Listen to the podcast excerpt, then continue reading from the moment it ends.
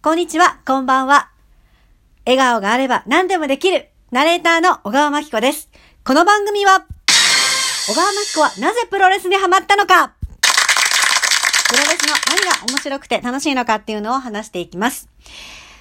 えい、えーと、まずですね、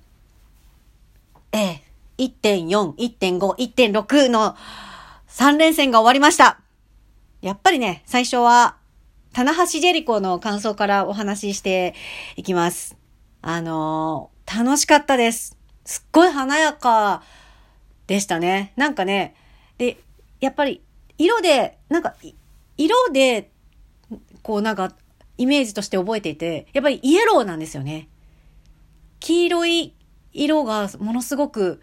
イメージとして残ってますね。なんか照明の色でも赤、青、黄色だったかなであったし、田中さんのコスチュームが蛍光黄色、あのー仮面ライダー01の蛍光黄色と黒のあの、コスチュームに変わったっていうのもあるし、なんか黄色の本当に華やかな、すごく華やかな試合でしたね。棚橋さんという、こう、日本の、こう、日本のエースとジェリコっていう、もう世界の、なんだ、世界のレ、世界的レスラーと戦うというシチュエーションで、いやもうジェリコの空間の使い方の広さっていうのかな。うん。が、すごいなって思いましたね。でも、でも全然、棚橋さんもそれに臆せず、すごい体、もう、同じぐらい、こう、拮抗してる。本当にき二人の存在感はとても拮抗してる感じがしましたね。うん。こう、なんか、ジェリコさんって、机とか椅子とか使う、こう、も、割とこう、ハードコアな、あの、試合をしたりするんですけど、とか小道具を使ったりね。あの、去年の内藤さんの時は市内を使ったりとかしてたんですけど、まあそういうのを、今回も田中さんに対してこう、机に、こう、机を使っての試合、なんだ、机を使うっていうシーンもあったんですけど、でも、基本的には全部プロレス、もリング上で、お互いのプロレス技、それから、キャリアで培ってきた、あの、なんだろう、キャリアでその時の、今まで二人が培ってきたキャリアの、あの、で、得てきた技っていう、なんだろうな、あの、こう、二人がも持ちうる、こう、腕っていうのかな。を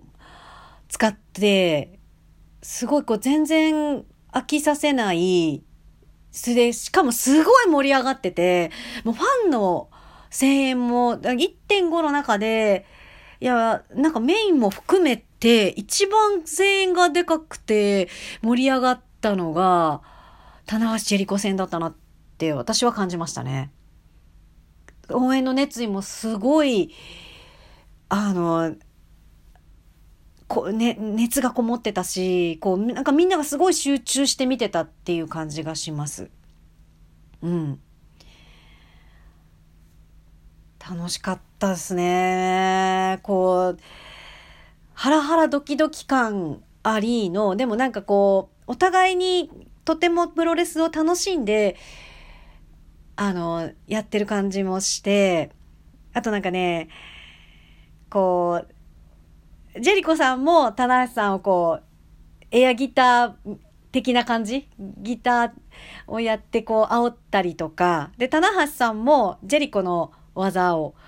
こうコードブレイカーであったりとか、マッチョポーズをしたりとかして、こうお互いにこう煽り合って、こうとても楽しい。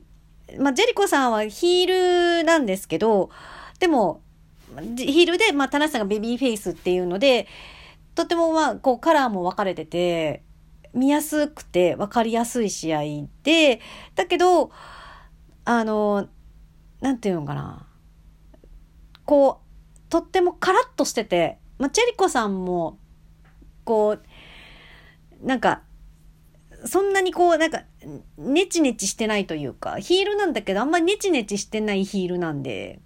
こう、あの、こももちろん嫌なことやったりとかするんですけど、私は棚橋推しなんで、こう、対戦相手なんで、こう、向かってしたり、はおあの腹を立てたりとかもするんですけど、それでもなんかこう、とても楽しんでこ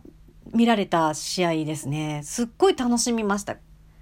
ワクワクしながら見てましたね。でも二人で対戦相手ながらジェリコもすごいんですよね、やっぱ。本当なんかリスペクトしながら見てました。すっごい楽しかったな。もう華やか、豪華な、本当本当に豪華な、こう、正月にふさわしいような。うん、あの試合でした。で、ジェリコさんももう一回やりたいっておっしゃってて、試合後にね、すごいこう、リスペクトを感じましたね、棚橋さんに対して。棚橋さんもジェリコさんに対してやっぱリスペクトをしてるなって、うん。そのお互いのリスペクトも感じられて、まあ、棚橋さん負けちゃったんですけど、それでも、まあ、だからすごく悔しかったけど、悔しかったけど、でも、面白い試合でした。いい試合でした。ぜひ、次、見たいな。うん。ネクストが見たい。もう一回再戦するのがぜひ見たい。もう熱望する、しますね。実現してほしいです。で、二冠戦は、メインの二冠戦は、えー、内藤岡田になって、内藤さんが逆転の内藤哲也で勝ちましたね。うん。でまあ、岡田さんの凄さが、私は印象に残りましたね。内藤さんちょっと膝が、膝のコンディションが悪そうで、見ていてこう、うん、しんどいなって思いつつも、でも、ね、こう歩、歩くのも大変っていう感じだったんだけれど、だけど、あの、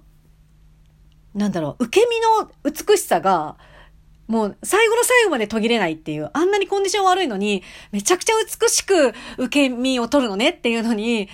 は感動しましたね。すごい、さすが内藤さんだなって思いました。